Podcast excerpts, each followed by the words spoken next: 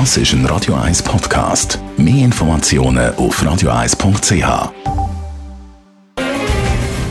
Der Finanztag auf Radio 1. Verstehen, was Menschen und den Markt bewegt. In Zusammenarbeit mit der Zürcher Privatbank Merki Baumann.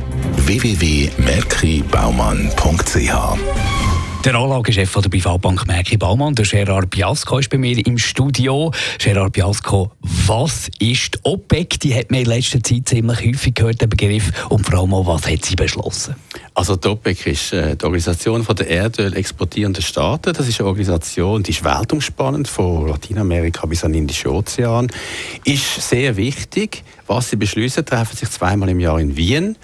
Sie haben ja im Jahr 2016 beschlossen, die Produktion massiv zu kürzen, äh, um den Ölpreis zu stabilisieren, der ja eingebrochen ist. Und jetzt haben sie beschlossen, mit Russland zusammen, dass sie die Produktion nominell erhöhen bis zu einer Million Fass pro Tag. Nominell. Da liegt natürlich das Wörtchen, genau. da liegt natürlich das entscheidende Wörtchen, das wichtig ist. Das ist vor allem wahrscheinlich wichtig für Donald Trump, für die USA. Was wünscht er sich von der OPEC?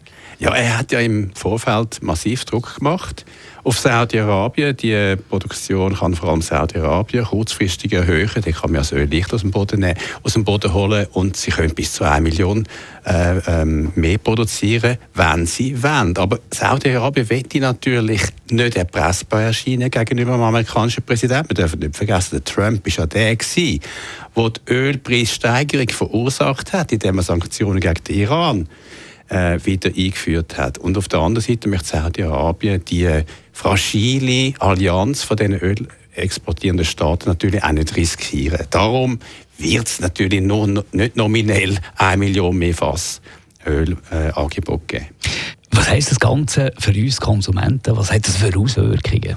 Ja, wenn man davon ausgeht, dass vielleicht zwischen einer halben und dreiviertel Million mehr Fass realistischerweise kann das Angebot, also Produktion erhöht werden an Rohöl, dann heißt das, dass der Ölpreis halt, wo ja sowieso im Aufwärtstrend ist, immer noch ein bisschen ein Risiko hat, wenn ich jetzt den amerikanischen Ölpreis äh, nehme, WTI, dass man könnte eben 75, vielleicht 80 Dollar pro Fass sehen, dann heißt das, man mit einem höheren Ölpreis das Jahr halt leben im Verhältnis zum letzten Jahr und das wiederum heißt, die Inflation wird, ich schätze etwa ein Viertel Prozent allein durch den Ölpreis jetzt mehr aufgetrieben, also höher sein als vor einem Jahr. Höhere Inflation ist das, was wir Konsumenten davon haben. Danke vielmals für die Einschätzung und Ausführungen, Gerard Biasco, der Anlagechef der Privatbank Merke Baumann.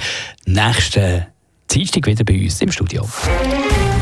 Der Finanztag gibt es auch als Podcast auf radioeis.ch. Präsentiert von der Zürcher Privatbank Merki Baumann. www.merkibaumann.ch